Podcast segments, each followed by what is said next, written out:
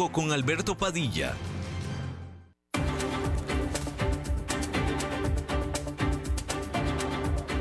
Inicia a las 5 con Alberto Padilla.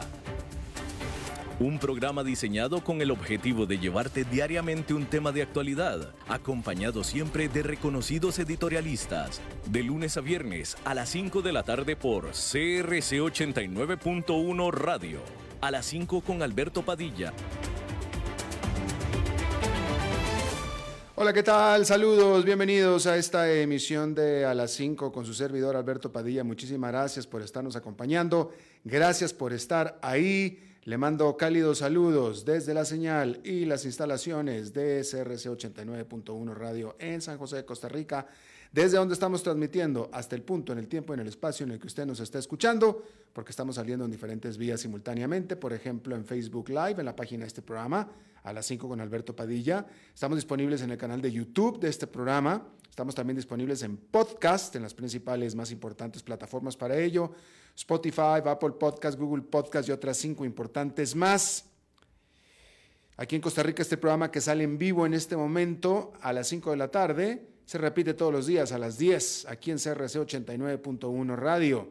También aquí para el mercado de Costa Rica. Estamos en vivo en CRC TV, canales 49.1 y 19.1 de televisión abierta. En Liberty, canal 549.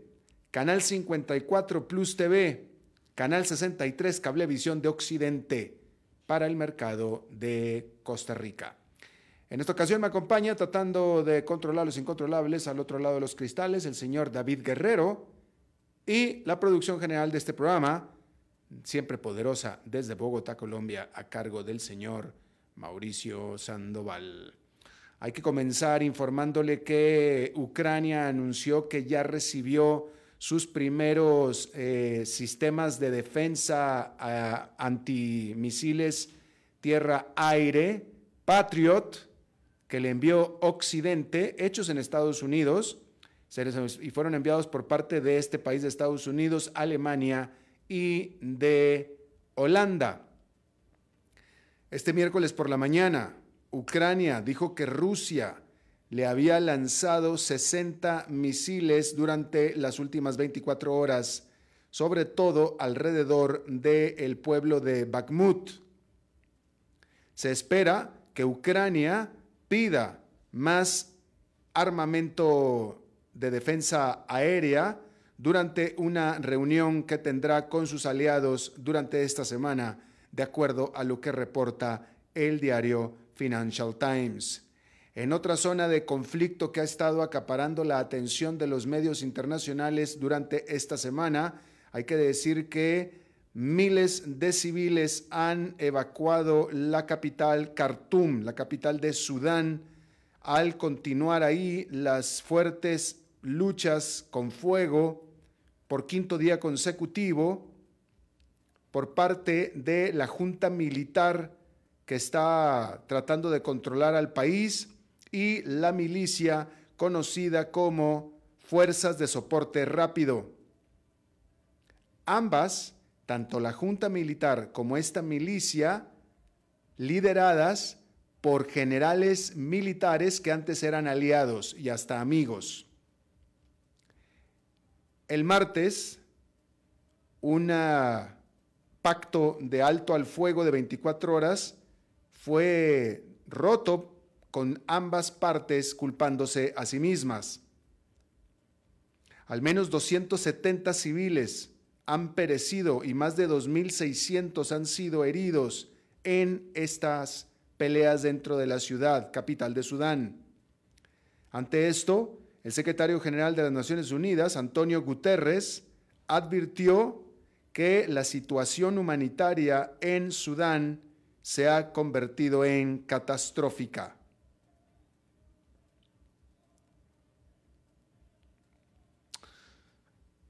Oficiales en el estado de la Florida aprobaron la extensión de la prohibición de enseñar, instruir en los salones de clase acerca de la orientación sexual y la identidad de género hasta el doceavo grado,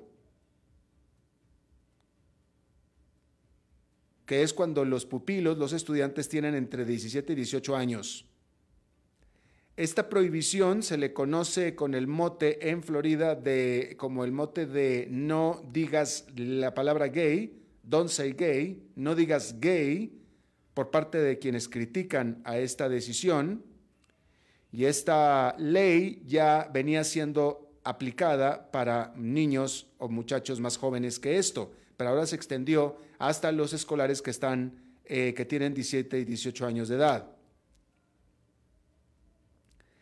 Se trata de la más reciente eh, ataque cultural o dentro de la guerra cultural por parte del gobernador de la Florida, Ron DeSantis, este gobernador republicano, el quien, por cierto, la semana pasada firmó también una prohibición a los abortos antes o a partir de las seis semanas de gestación.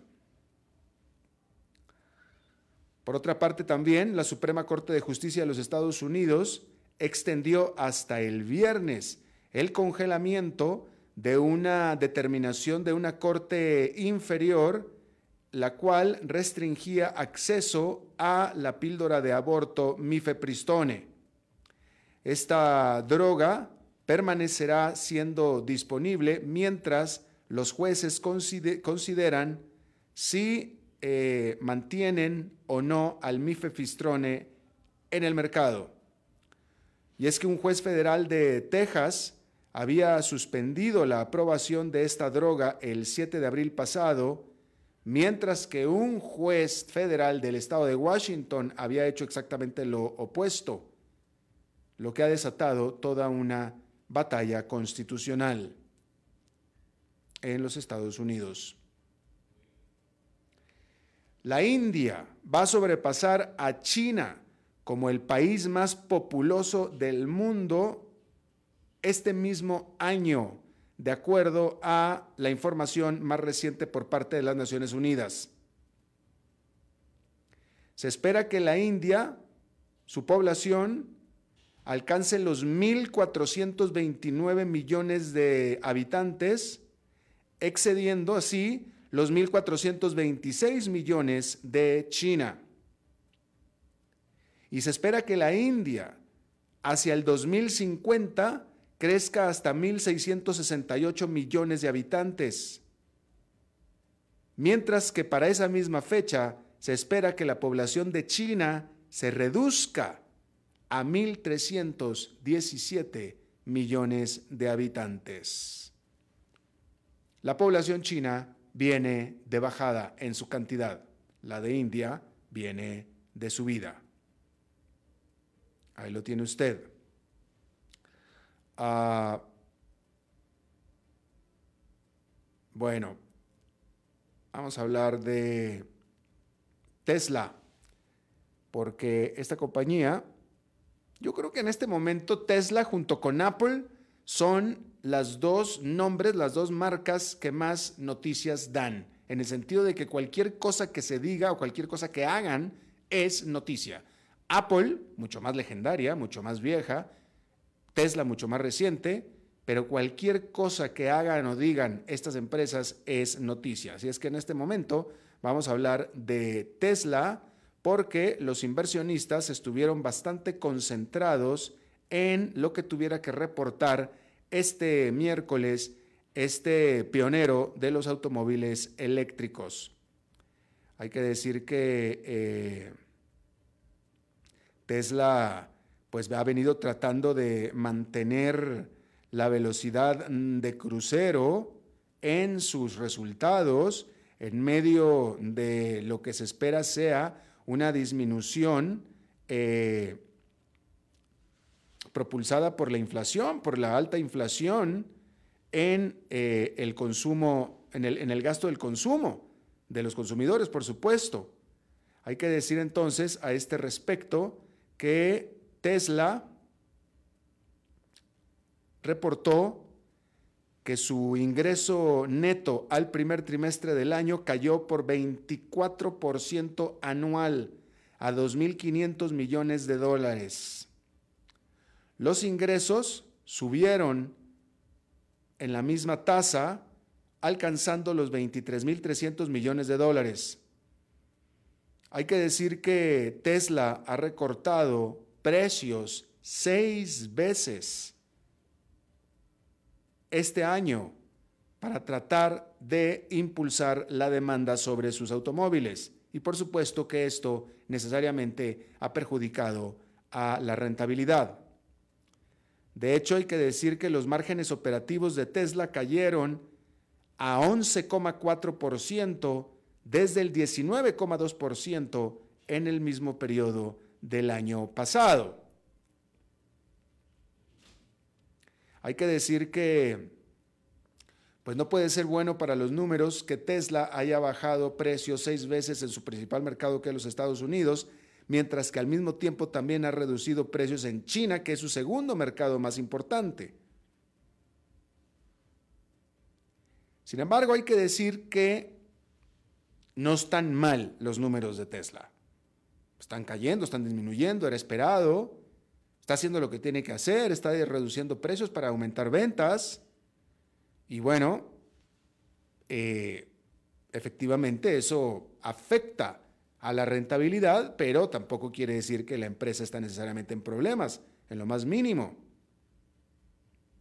Hay que decir que, eh, de todos modos, los analistas están esperando o pensando que los números de Tesla van a ser mejores que los que presenten las rivales Ford y General Motors. Y hay que decir también y bueno, eh, la ayuda se recibe de todos lados, ¿no?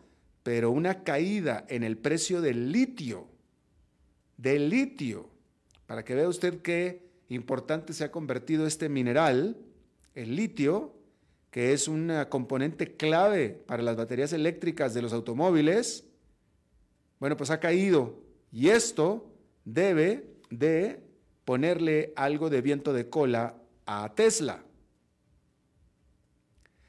De cualquier manera, los inversionistas de Tesla están ya acostumbrados a algo de volatilidad en esta empresa. Después de que la capitalización de mercado de Tesla se desplomara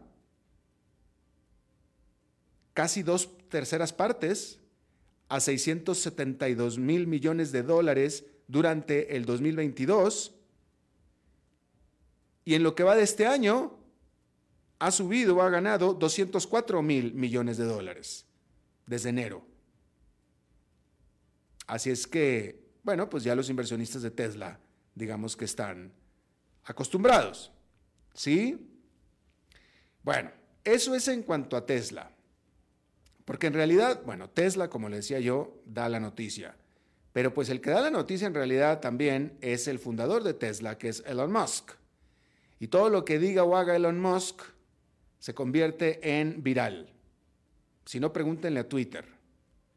Y por eso es que vamos a hablar ahora de SpaceX, la firma aeroespacial de quién? De Elon Musk, donde se está acaparando la atención en el punto de su lanzamiento de cohetes, que es en la esquinita de Texas con el Golfo de México y México, en la pura, pura, pura esquinita, a unos cuantos cientos de metros de la frontera con México y a unos decenas de metros del Golfo de México está el Centro Aeroespacial de Lanzamiento de los Cohetes de SpaceX, en la costa de lo que es la ciudad fronteriza de Brownsville, Texas.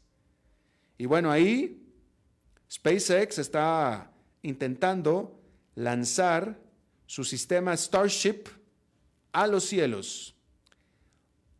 Originalmente este Starship iba a ser lanzado el lunes, pero de último minuto, de últimos 10 minutos básicamente, tuvo que ser eh, postergado el lanzamiento por una válvula que estaba congelada. Y ahora se espera el lanzamiento de nuevo este jueves. El sistema de SpaceX combina a su cohete super grande o super pesado, en inglés super heavy, con la nave espacial prototipo Starship, Si este lanzamiento del jueves es exitoso, este que será el cohete más poderoso jamás construido, lo pondrá en órbita a este eh, Starship, que es la más grande nave espacial que habrá sido puesta en el espacio en un solo mismo lanzamiento desde que existía el Space Shuttle. Porque, por ejemplo, está la, misión espacial internacional, pero esa fue construida con varios viajes y ha sido modificada con el tiempo. Esta va a ser una sola, la primera. ¿Sí? Este sistema Starship, de ser exitoso, pudiera dar inicio a lo que es una nueva era del espacio, en el cual una gran, en tamaño gran, nave espacial despega, aterriza y vuelve a ser utilizada para volver a despegar. Y eso le permitiría a SpaceX, la cual hay que decir que en este momento ya domina la industria de los lanzamientos de satélites o el negocio de los lanzamientos de satélites, poner en órbita a más y más grandes satélites que lo que se ha estado haciendo hasta este momento. ¿Sí? Y por supuesto que Elon Musk, siendo Elon Musk, tiene sueños bastante grandes y él tiene como objetivo llevar gente a la Luna y posteriormente hasta Marte. Sin embargo, para esto pues todavía falta muchísimo, ¿no? Y hace mucha, falta muchas pruebas. Todavía, muchas pruebas. Porque, por ejemplo, el proceso para el aterrizaje exitoso todavía no se ha logrado, por ejemplo.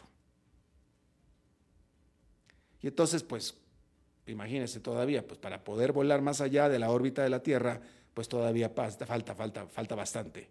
Falta bastante para eso. Pero pues ahí lo tiene usted. Este jueves lo van a transmitir en vivo, en línea, si usted lo quiere ver. Bueno, y en esta noticia eh, hay que decir que pues tal vez esperada, pero Netflix anunció, usted, aquí, aquí hemos hablado nosotros de, Netflix y de este, usted, usted, aquí hemos hablado de cómo fue que nació Netflix. Hoy Netflix es como parte ya de la casa para muchas casas y la televisión no pudiera entenderse ya sin Netflix y uno ya se le olvida que Netflix en realidad inició como una empresa de alquiler de películas, pero de alquiler de videocassettes, ¿eh? que en realidad era de, de, DVDs. En realidad era de DVDs. ¿Usted se acuerda de Blockbuster? ¿Usted conoció Blockbuster? Bueno, Netflix fue el verdugo de Blockbuster. Blockbuster era la cadena de tiendas donde uno iba a alquilar primero VHS y después DVDs. Y uno iba a la, tienda a alquilarlos. Netflix en Estados Unidos cambió eh, la manera de hacer las cosas y Netflix en lugar de poner establecimientos, lo que hizo fue enviarlos a la casa vía correo, sin necesidad de que la persona tuviera que salir a la tienda a comprar o a rentar la película de DVD y palomitas que también vendían mucho en Blockbuster. Que para muchas familias, fíjese, esto, bueno, es que seguramente si usted, si usted no tenía Blockbuster a la mano, tenía cualquier otra tienda de alquiler de películas. Era ya parte de la rutina familiar o de la casa salir a rentar películas a el establecimiento de renta de películas. ¿Usted se acuerda? Ya era parte de la semana, era parte del día incluso de la semana, ir a ver qué películas alquilábamos. Y en Estados Unidos, Blockbuster se hizo pues como parte de la casa en ese sentido. Pero llega Netflix con esta idea de que, bueno, no tenga, usted no tiene que salir a la casa, hágalo por correo. y uno escogía las películas que quería en línea, en la página de Netflix de línea, en línea, y lo que uno escogiera le llegaba al correo. Y era un sistema muy novedoso porque eh, obviamente esto funcionaba bien en Estados Unidos porque en Estados Unidos el correo regular llega literalmente de un día para otro. Literalmente. Máximo dos días. Con toda seguridad y con toda confianza. En nuestros países de América Latina, pues usted sabrá, pero en Estados Unidos sí funciona y funcionaba así. Y Netflix le mandaba el famoso sobre rojo, la película, y el cual tenía doble lado, porque usted sacaba la película y ya nada más le daba la vuelta al lado contrario y en ese mismo sobre la enviaba de regreso. Ya venía posteado y todo. ¿Sí? Y usted tenía su queue en la página de Netflix, donde ya tenía eh, elegidas las películas que usted quería. Entonces, cada película que ellos recibían de regreso le mandaban la que usted tiene ahí en fila. Y eso fue lo que mató a Blockbuster, ¿eh? Eso fue lo que mató a Blockbuster. Punto, se acabó. Y bueno, la noticia ahora es que Netflix, después de 25 años de que se creó siendo una empresa de alquiler de películas, ya este año va a dejar por fin, por completo, 100%, el alquiler que todavía tiene de DVDs para convertirse 100% en una empresa ya de streaming. ¿Sí? Pero fue de alquiler de DVDs donde Netflix se transformó al streaming y después se puso a producir. Después. Primero fue alquiler de DVDs, después fue streaming y después se puso a producir. ¿Sí? Y bueno, este servicio fue creado en 1998, mismo año en el que yo me hice cliente de Netflix. Yo siempre lo he dicho aquí, yo debo estar, no sé, yo, creo que tranquilo de estar entre los primeros mil, definitivamente entre los primeros diez mil clientes suscritos constantes de Netflix desde 1998. Eh, y bueno, ah, hay que decir que eh, Netflix en el 2000, ¿qué año fue esto? Ah, en el 2005, fíjese, en el 2005, Netflix estaba presumiendo que tenía 3 millones de suscriptores en su servicio de alquiler de DVDs. ¿Sí? Netflix dice que eventualmente llegó a tener hasta 40 millones de suscriptores de su negocio de DVDs. Fue hasta el 2007 cuando Netflix lanzó el servicio de streaming para el mercado de Estados Unidos como parte extra de la suscripción de alquiler de DVDs. Y no fue sino hasta el 2010 que ya uno podía suscribirse exclusivamente al servicio de Internet de streaming de Netflix, hasta el 2010. Apenas lleva 13 años el servicio de streaming bueno, no, el, bueno, el servicio de streaming 100% de Netflix. 16 años lleva Netflix en el servicio de streaming, ¿sí? Hay que decir que Netflix dice que hasta la fecha ha enviado más de 5.200 millones de DVDs a sus clientes en el transcurso de todo este tiempo. ¿Usted sabe cuál fue la primera película, el primer DVD que Netflix envió cuando abrió en 1998? Según informa Netflix, fue la película Beetlejuice de Michael Keaton, 1998. Y esto fue en marzo de 1998, según informa la empresa. Sin embargo, el DVD más popular de la historia que ha enviado o que envió Netflix fue la película del 2009 The Blind Side con Sandra Bullock. ¿Usted se acuerda de Blind Side? Ese, ese ha sido el DVD más, más popular en la historia de Netflix como, esto fue en el 2009, como dato aparte, como dato aparte, Blindside en el 2009 fue filmada en Atlanta y fue de las primeras películas que fueron filmadas en Atlanta después de que esta ciudad o el estado de Georgia hiciera un esfuerzo y una legislación especial para traer filmaciones de Hollywood a Georgia. Y yo recuerdo que eh, la producción, la filmación de la película estaba cerca de mi casa, yo la podía ver desde la ventana de mi casa. Eh, y esa fue la primera gran película que se filmó en Atlanta o en Georgia y hoy en día se filman más películas en Georgia que en California. Pero bueno, y eso fue la película Blindside. En fin, eso fue como dato adicional. Hay que decir que eh, y bueno, pues eh, eh, dice que the company report, bueno, Netflix reportó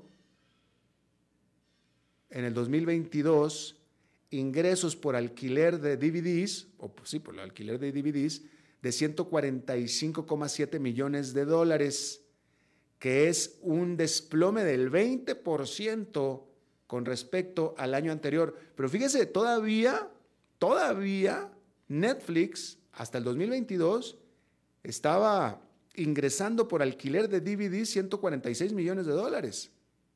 Todavía hay un mercado. Pero sin embargo, es muy pequeño para la gigante ya Netflix y le está, la está distrayendo, la distrae, básicamente, y por eso lo están quitando.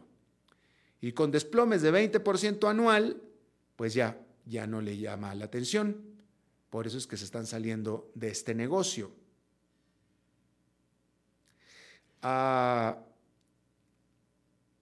de hecho, ya es tan pequeño. Digo, a mí me llama la atención la cifra de 145 millones de dólares porque vaya, es una gran cantidad de DVDs. No significa mucho para Netflix, que es una gigante. Por eso es que lo están quitando. Pero sin embargo, todavía hay 145 millones de dólares en alquileres de DVDs, pero cayendo de manera rápida. ¿Sí? Y tanto así que eh, tan chiquito es este negocio de DVDs para Netflix que ya incluso dejó de reportar en la cantidad de suscriptores a este negocio de DVD desde el 2019. En aquel entonces tenía 2,1 millones de suscriptores al servicio de DVDs. ¿Sí? Por cierto, la primera producción original de Netflix fue House of Cards. ¿Se acuerda de esta gran, gran serie? House of Cards. Esa fue en el 2013, esa fue la primera gran producción de Netflix y no estuvo disponible, cuando menos al principio, en DVD. Para que vea usted. No estuvo disponible. Y bueno, septiembre 29 va a ser la última vez que Netflix envíe un DVD por correo. El 29 de septiembre. Que fue como nació Netflix. Los famosísimos sobre rojos que se veían sobre las canastas de los empleados de correos allá en los Estados Unidos. Bien, ahí lo tiene usted. Vamos a hacer una pausa y regresamos con nuestra entrevista de hoy. A las 5 con Alberto Padilla, por CRC 89.1 Radio. Estamos aquí reunidos para celebrar lo que será una unión, esperemos eterna, entre ustedes dos. Luisa, ¿tenés suficientes activos líquidos en tu portafolio de inversión? Sí, y lo tengo bien diversificado por nivel de riesgo. Jorge, ¿tenés ya listo tu fondo de emergencia? Eh, primero que todo, no. Y segundo, Luisa, ¿No se supone que este era el padre que nos iba a casar? Ay, no, amor. Eso todavía no. Este es un asesor de Transcomer y bueno, tenemos que hablar de tu falta de fondo de emergencia. Transcomer, puesto de bolsa de comercio. Construyamos juntos su futuro. Somos expertos en eso.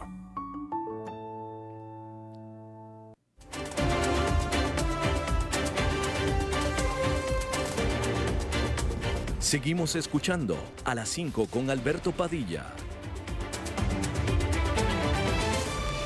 Gracias por continuar con nosotros. Bueno, vamos a hablar, vamos a actualizarnos en el mundo de la tecnología porque bueno, este, este, este, este mundo de tecnología siempre está dando noticias, pero hay un par de noticias tecnológicas, financieras que me han llamado la atención. Y esto fue de la semana pasada, primero que nada, que Twitter, de la mano con eToro, que eToro es una plataforma en línea para eh, eh, compraventa de criptomonedas, bueno, pues Twitter con eToro eh, va a poder uno comprar criptomonedas a través de Twitter. Que eso ya me pareció medio singular, pero luego esta semana Apple, de aquí lo hablamos, esta misma semana Apple anunció que si usted es cliente de Apple vía la posesión de un iPhone y también si usted es dueño de un Apple Card, puede abrir una cuenta de ahorros de la mano de Goldman Sachs con un rendimiento, esa cuenta de ahorros de 5% que es un rendimiento, casi 5%, que es un rendimiento mayor incluso que si usted pusiera su dinero en plazo fijo en bonos, ¿no? Más aparte una serie de eh, noticias tecnológicas más y para eso vamos a traer a nuestro propio experto tecnológico, nuestro chatbot de carne y hueso personal, el querido amigo Daniel Hernández. Mi querido Daniel, ¿cómo estás?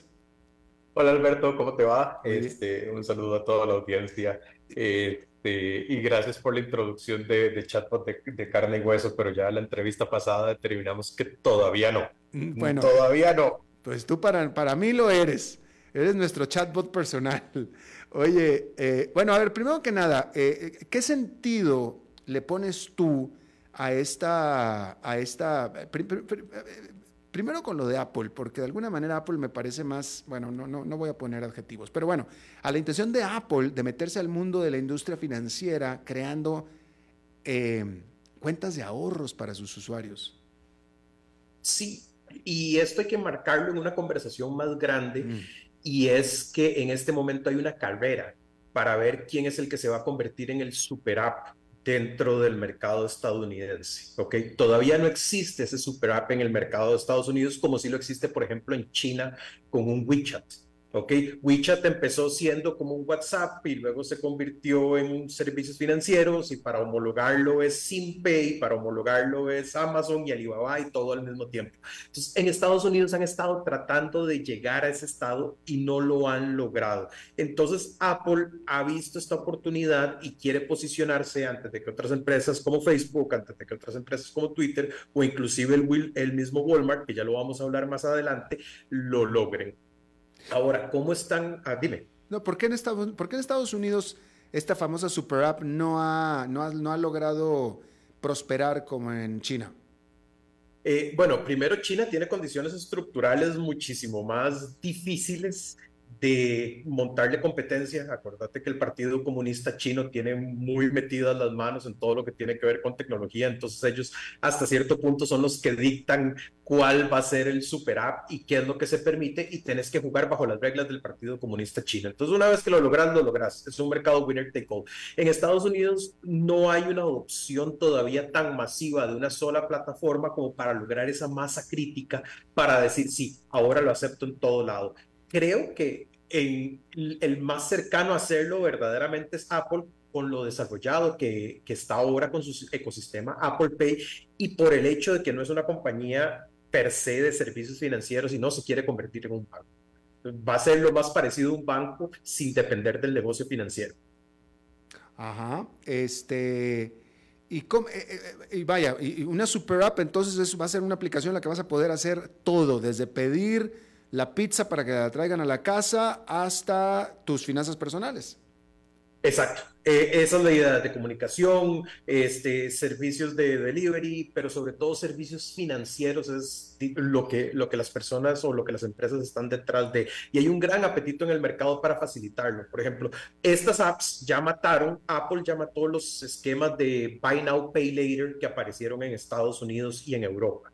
Eh, aquí son muy comunes, eh, es básicamente comprar financiado a tasa cero. ¿ok? Entonces, para nosotros eso es como de, todos los días, pero en Europa y en Estados Unidos eh, aparecieron empresas como Klarna, aparecieron empresas con valuaciones de miles de billones de dólares que de un momento a otro se borraron cuando estas empresas grandes entraron al juego. Entonces, cuando empezás a sumar todas estas partes de lo que puede hacer este super app y la facilidad de servicios que están dando, este, empezás a pintar una, una imagen de qué es lo que quieren. Interesante. Y por ahí va también el caso de Twitter con Itoro, en el caso de Elon Musk, pregunto. En el caso de Elon Musk, sí, pero no, como todo con Elon Musk.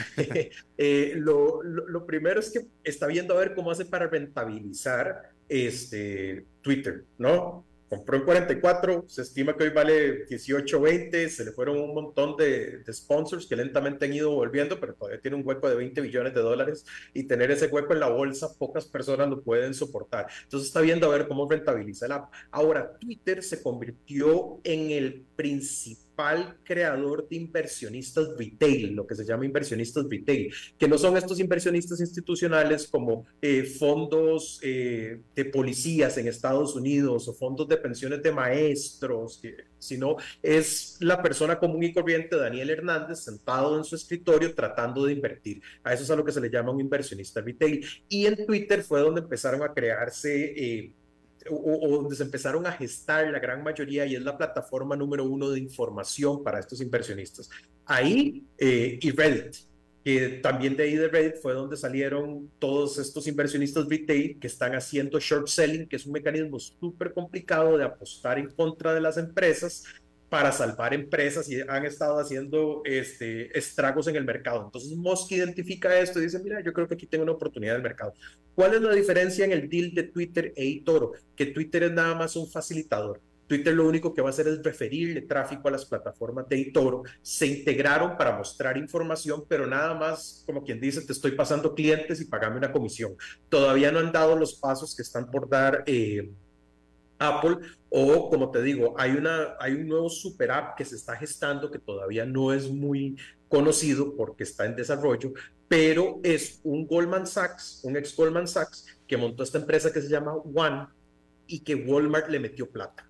Entonces, Walmart también está detrás del negocio de los super apps a través de este eh, One tratando de consolidar compras, compras en línea, servicios financieros, toda la presencia. Entonces, es una guerra que se va a desarrollar en los próximos eh, años. Ahora, dime. No, no, por cierto que estaba yo, es que estaba yo eh, reflexionando, escuchándote de cómo Walmart, una empresa eh, vieja, una empresa de la vieja guardia comercial, es una cadena comercial, Walmart, todo el mundo conoce Walmart, pero cómo esta vieja empresa eh, basada en un pueblito en el estado de Arkansas, no es que esté en California o en Nueva York necesariamente, pero se ha mantenido de alguna manera en la vanguardia del e-commerce al grado que era una de las que estaba pensando en comprar TikTok allá cuando Donald Trump lo estaba queriendo vender. Claro, eh, y eso es gracias a Amazon. Amazon fue el que obligó a Walmart a modernizarse, porque hace algunos años también fue esta carrera de ver quién se iba a convertir primero en quién. Si Amazon iba a poder convertirse en Walmart primero o si Walmart se iba a poder convertir en Amazon primero. Al final llegaron ahí a un a, un punto muerto en el que ninguno de los dos lo lograron, pero quedaron con muy buenas participaciones de mercado y Walmart quedó también en una posición digital muy competitiva. Ahora, lo que le está haciendo falta es esta última parte del elemento de meterse en el mundo de super apps y meterse en el mundo de las finanzas. Siempre ha habido rumores en la calle de tanto Walmart como Apple. Apple porque tiene 600 billones de dólares en reservas de efectivo. Creo que es un número ridículo. No, no, no me tomen por favor el número, pero si van y revisan cuáles son las reservas de efectivo de Apple, se van a dar cuenta que es una de las entidades con más efectivo en el mundo. Y Walmart le pasa lo mismo. Entonces siempre han dicho en qué momento van a dar el paso para convertirse en una entidad financiera. Bueno, este es el momento en el que están dando el paso para convertirse en una entidad financiera solo que todos pensábamos que iba a ser por el lado de banca hace algunos años y verdaderamente la ruta que tomaron fue la ruta de los super apps. Tú lo decías, eh, Apple está dando 4% de interés sobre una cuenta de saldos a la vista, lo cual es una locura. El promedio de, del interés anualizado en Estados Unidos es de 0.35. Apple está dando 10 veces más que esto. Entonces, son movidas súper agresivas que su estructura de costos sí se lo permite, porque esa no es su fuente de ingresos. Claro, claro. Ahora, eh, Daniel, cambiemos a Facebook. Facebook está anunciando su tercera ronda de despidos. Creo que son esta vez otros 10 mil. Ya van a ser varias decenas, creo que van a ser 30, 35 mil despidos. Que en primera instancia uno diría, ah, caray, Facebook está en grandes problemas. Pero me parece a mí, y tú me lo vas a corroborar, pero me parece a mí que más estos despidos, más que reflejar la cantidad de problemas en las que está inmersa Facebook, a mí me parece que lo que está reflejando es una profunda transformación, reconformación de Facebook para el futuro. Sí, son ambas cosas. Yo creo que es un poquitito de, eh, de riesgo sistémico ¿ok? Y también es algo específico de Facebook. ¿Por qué te digo el riesgo sistémico? Porque en el gobierno de Donald Trump, con todos los incentivos que habían para traer trabajos, para aprovechar eh, condiciones fiscales buenas, se pega con la pandemia en la que el mundo de la tecnología tiene un boom, se pega con eh, la previsión de que la inteligencia artificial ya viene, entonces se crea la tormenta perfecta para que todas estas empresas empiecen a contratar gente masivamente y desproporcionadamente no solo contratan gente masivamente y desproporcionadamente, sino que también los contratan con beneficios ridículos. Cuando te digo ridículos, en, Google te hacen, te lavan la ropa, este, te entrenan al perro, te tienen expreso de Starbucks gratis todos los días. Este era el nivel de beneficios que habían, al punto en que se convirtieron en una burla en Internet de sus empleados posteando la cantidad de beneficios que tenían y todo el mundo decía, oiga, o sea, ¿cómo ustedes están viviendo de ese modo? Bueno, el punto es que se acabó la fiesta salen los republicanos del gobierno, este, cae la guerra con Ucrania, empezamos en este proceso hiperinflacionario, ya llegó la inteligencia artificial, entonces ya no necesito correr por inteligencia artificial, se cae el precio de las acciones después de la pandemia y Facebook queda mal parado. Lo otro es, acuérdate de la conversación que tuvimos hace algunos meses sobre la apuesta de Facebook de realidad virtual y el metaverso. ¿okay? En ese momento la conversación que tuvimos, yo te dije, yo no creo en el metaverso, no lo entiendo, no sé cómo le están apostando a esto y todo apunta a que fue una muy mala apuesta por parte de Facebook del metaverso. Entonces, cuando empiezas a reconfigurar esto, te das cuenta que, que verdaderamente esta, este esta oleada de despidos la están tratando más como que enmascarar de nos estamos preparando para el futuro, pero en lo que sí tienes razón, fuera de la parte sistémica, es que tienen que cambiar esa estructura de costos porque se volvieron muy grasosos. Todas las empresas de tecnología se volvieron muy grasosas. Ahora, entre más suban las tasas, la otra repercusión de que suban las tasas y que la FED siga subiendo tasas es que eso va a afectar el desempleo Estados Unidos en este momento tiene un desempleo o empezó el año con un desempleo de un 2%. Eso no va a terminar así. Se proyecta que el desempleo va a crecer significativamente en, en lo que ya llevamos y en el próximo año y medio, porque van a seguir subiendo, o sea, o por el nivel en el que están las tasas. Entonces se le hizo una tormenta perfecta al pobre de Mark Zuckerberg y pues ahora ni modo, toca eh, recalibrar este, y reenderezar el rumbo. Claro. Y ahora estoy leyendo eh, y, eh, estoy leyendo sobre otra empresa que efectivamente dio mucho de qué hablar en cuanto a positivo y en cuanto a crecimiento durante el 2020, 2021 y 2021, pero a partir de entonces se ha disminuido, casi desaparecido, mi querido Daniel, y estoy hablando de Snapchat. Sí, Snapchat se quedó con su nicho Snapchat de preadolescentes y adolescentes. Eh, vamos a ver qué pasa cuando esta generación crece. A Snapchat Facebook la trató de comprar y les ofreció una cantidad indecente de plata para comprarlos. Snapchat dijo que no, decidieron apostar en ellos mismos y les salió muy mal la apuesta porque las famosas historias de, de, Instagram y las famosas historias de Facebook simplemente es un clon de la funcionalidad de Snapchat que querían comprar. Entonces les ha matado el mercado tremendamente y sí, en la medida en la que más se populariza, menos influencia tienen, entonces se quedaron siendo un jugador muy de nicho. Eh, no van a desaparecer, no creo que desaparezcan, pero no se van a convertir en la siguiente red social importante. ¿Por qué? Porque TikTok también se los brincó. El otro gran problema que tuvo Snapchat fue que TikTok se volvió viral, masivo, popular y salió de China. O sea que Snapchat debió haber vendido cuando la quisieron comprar. Snapchat debió de haber vendido cuando la quisieron comprar. Eh, y esa es la historia de muchas de las empresas de tecnología. La gran mayoría es, si quieren comprar, es un buen momento para hacerlo. Eh, ¿Por qué? Porque al final del día tu empresa no vale lo mismo en tus manos que en manos de Facebook. Entonces la gente dice, ah, mira, es que el tipo de Victoria's Secrets, la famosa historia apócrifa esa de que el tipo de Victoria's Secrets vendió Victoria's Secrets en 3 millones y dos años después valía no sé cuántos cientos de millones. Claro, pero en manos del dueño original nunca hubiera llegado a valer eso. Entonces en tecnología la historia es si te compran, vende. Bueno, pues mi querido Daniel Hernández, alias el chatbot de A las 5 con Alberto Padilla, te agradezco muchísimo, como siempre, tu buena disposición a charlar con nosotros. Un gusto, Alberto. Saludos. Hasta la próxima, gracias. Eh, vamos a ver, estoy esperando la indicación aquí del jefe, gran jefe, patrono David. ¿Nos vamos directo o vamos a pausa? Directo. Ah, bueno, vamos directo porque es miércoles. Vamos miércoles. Y de nuestro chatbot nos vamos directo con temas muy importantes a visitar el programa de Maritza. Maritza. Ay, mi vida, Hani, querido, mi amor precioso, mi pequeña cabecita este, de cotonete blanco como la nieve. Yo estoy muy emocionado porque por fin voy a pasar a temas importantes en este programa a hablar contigo. si miras el temón que te tengo. Ay, Mi vida, de que estaba solo, solo para yo tener en contexto. ¿Qué estabas hablando antes de esta conexión? Estábamos hablando de temas tecnológicos, Facebook, Tesla, Snapchat, etcétera, etcétera. Ay, bueno, eh, antes yo me acuerdo, mi amor, cómo ha, cómo ha cambiado todo mi vida. Yo me acuerdo que antes, es impresionante, cómo la información antes cabía, cabía en gigas y ahora cabe entera. Eh, Maritza, Maritza. Muchas gracias, Maritza. Ok, gracias por iluminarnos con eso, Maritza. Muy bien. no la vi venir. Ya, ya, ya.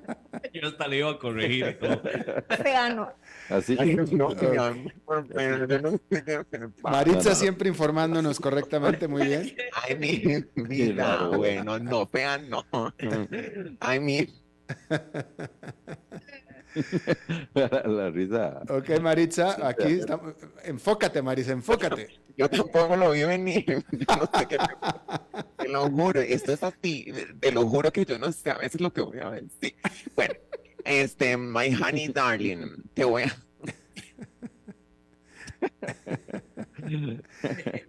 ok, Maritza, adelante, por favor. Este, sí, mi amor, adelante. Te, iba a preguntar una cosa, bebé. Ay, no, no, por favor, no. ¿Vos te haces tus chequeos este, anuales, tus chequeos rutinarios? Físicos, eh, sí, señora, todos los, todos los años, sí, señora. Y, digamos, tomando en cuenta your age, me imagino que ya vos pasaste por la próstata y por todos esos chequeos. Sí, definitivamente que sí, pero con todo orgullo, con todo orgullo, te digo que a mis 58 años de edad es fecha que este, me dicen, no, tú no necesitas mayor, con los exámenes de sangre estamos seguros que no tiene absolutamente nada, no necesitamos hacer mayor examen que esto. Alberto, 58 años. 58, así de Yo pensé que tenías más. Parezco mucho más peloteado por la vida, pero solamente tengo 58 y por dentro tengo 28. No, mi amor, mentira, te ves bello. Este nombre, te conservas muy bien, te eh, conservas eh, maravillosamente. ¿Te doy el secreto? Sexo. Yo, no, bueno, también, pero no, yo me conservo en alcohol. Sí, debo decir que sí, yo he visto y sos bueno para el para la Gestapo. Yo, lo tuyo es el, vino. A vos te mata eso. A vos te mata. Yo te he visto. Vino, vino. Ah. me gusta el vino, pero no es el único que me gusta. Me gusta más también otras cosas.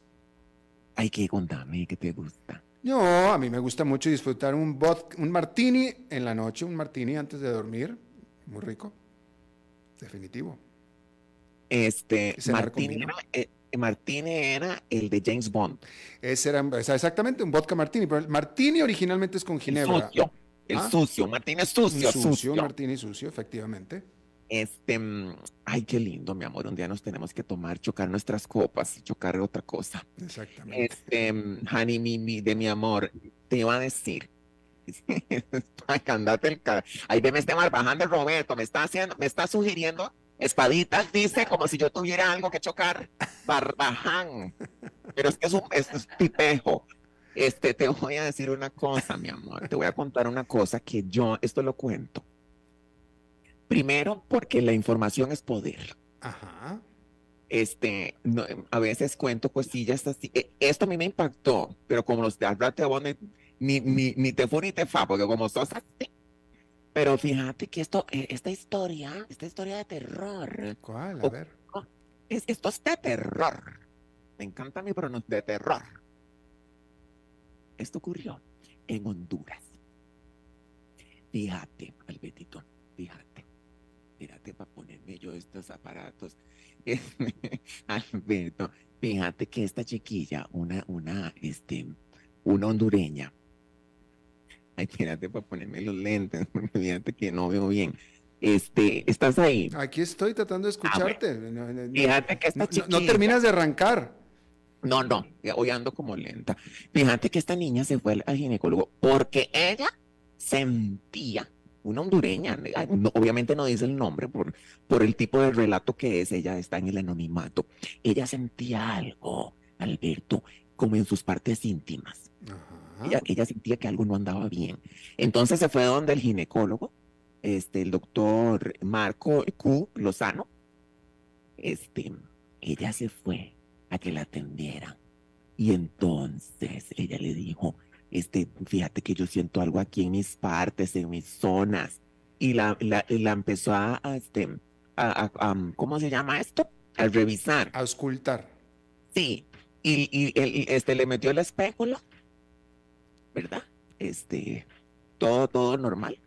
Alberto Padilla, ¿Qué tenía? Alberto Padilla, ¿Qué tenía? esta es que te vas a morir. Te vas a morir. Si yo, yo me morí cuando leí esto. Esto yo no me lo estoy inventando. Tenía una cucaracha. en la- tenía una cucaracha en la cucaracha. Una cucaracha. En la, sí, Mujer más cochina. Hola, Maritza. Albe- ¿Estás Sí, segura? Maritza. Maritza, ¿estás segura que no era Maritza, ¿qué una... tomaste hoy? Maritza, ¿segura que no era una tarántula? Ay, no me puedo controlar. Fíjate que tenía una cucaracha. Alberto, ¿Segura ¿quién que no era una tarántula? Cucaracha. ¿Quién tiene una cucaracha en la? Y decime quién. Decímelo. Pues no, alguien, alguien que no Fíjate que, fíjate que tan, eh, eh, esto fue la impresión, óigame, que esta señora se la llevó para la casa de mascota. Se hicieron amigas porque la conocía íntimamente. Exactamente. Albe- Albe- Alberto Padilla, yo con chiquillas, y, te- y- y habla a las mujeres, que alguien me diga cómo llega un insecto de este tipo a estas zonas tan oscuras. ¿Me lo puedes decir, por favor? Bueno, de repente, no sé, puede ser terreno fértil para los bichos, ¿no? Pero mi amor, ¿cómo se te va a meter ahí una cuca? Pues sí, tienes razón. No, no, no, pues, decímelo. sí, sí. O sea, si, si uno, digamos, fuera un investigador, si yo fuera una investigadora de este tipo de asuntos, un- ¿verdad? Que yo diga, tengo que descubrir el misterio. No entiendo cómo, es como que vos se te meta, se, me- se te meta un... un- es, es como que vos te meta... No, está bien, no, sí entendemos, ¿eh? sí entendemos, gracias, sí entendemos, Maritza. Ya. Sí entendemos, Maritza, ¿eh? no hay que ser tan gráfica. Pero es que no me han dejado hablar. No, Ay, pues, no, con toda razón, y con razón que no te dejamos hablar. Ay, Alberto. Eh, eh, yo estoy impactada. Este, y, Maritza, ¿en dónde- la señora eh, Maritza? a, la casa con una cajita y la cucaracha. ¿En dónde consigues tú este tipo de noticias? Que lo peor de todo es que son verdaderas, es verdad, pero ¿dónde las consigues? Ya, ya, ya lo corroboraste. Huevilas, ¿verdad que ya lo viste? Sí, pero ¿dó- dó- ¿dónde las consigues tú? Mi amor, sí, fíjate que yo no me invento nada. Eso es, esa es la maravilla, y no maravilla en el sentido, mi amor, que yo digo, en, en- en el mundo en el que nosotros vivimos, esto parece ficción. E- Es, impresionante. Todas las historias que yo les he contado a ustedes aquí, amigos, oyentes, y usted dice, esta mujer lo está inventando. No. El mundo en que vivimos a mí a veces me, me produce ñañaras y a ver que yo digo, chiquito, este, ¿qué, qué, qué va a pasar con la raza humana? Es terrible, terrible. Albertito, vos nunca se te ha metido, por ejemplo. No, nada se me ha metido, ya se te acabó el saldo, Maritza. eh, por ejemplo, en el oído. Yo sí he oído que se han metido cucarachitas en un oído, eso sí lo he visto. Y he visto eh, a una prima, fíjate que a una prima sí le pasó, este, que se le metió una cucarachita chiquitica. Y fíjate que abuela lo que hacía fue que le metió un, un, un- le metió un tubo eh, este, de, de, de, de papel periódico, un cono, y le prendió fuego. Esa cucaracha salió despavorida, No, bueno, salió claro. intoxicada, salió ahumada. Bueno, no, y, y- Pero- y ya para, Pero te- ¿cómo para haces vos terminar. en- pero ¿cómo haces vos en esas partes íntimas? Bueno, ¿Cómo, cómo, cómo sacar la cuca? Pues no sé, ¿es esa- ¿no leíste esa parte en la noticia? ¿Cómo se la sacaron? Sí, sí, sí. No supimos cómo entró, pero supimos cómo salió y salió. Le faltaba una pata. Ok, ya, muchas gracias entonces, Maritza. canción, Le faltaba una patita. Ok, Maritza. Maritza, se te acabó el saldo, ¿eh? Gracias. Alberto. Gracias, este, Maritza. Hasta el próximo yo- miércoles. yo Solo quiero decir que te amo. Gracias, igualmente, Maritza. Hasta luego. Gracias. Bien, eso es todo lo que tenemos por esta emisión de A las 5 con su servidor Alberto Padilla. Muchísimas gracias por habernos acompañado. Espero que termine su día en buena nota, en buen tono. Y nosotros nos reencontramos en 23, en 23 horas. Que la pase muy bien. A las 5 con Alberto Padilla fue traído a ustedes por Transcomer, puesto de bolsa de comercio. Construyamos juntos su futuro. Somos expertos en eso.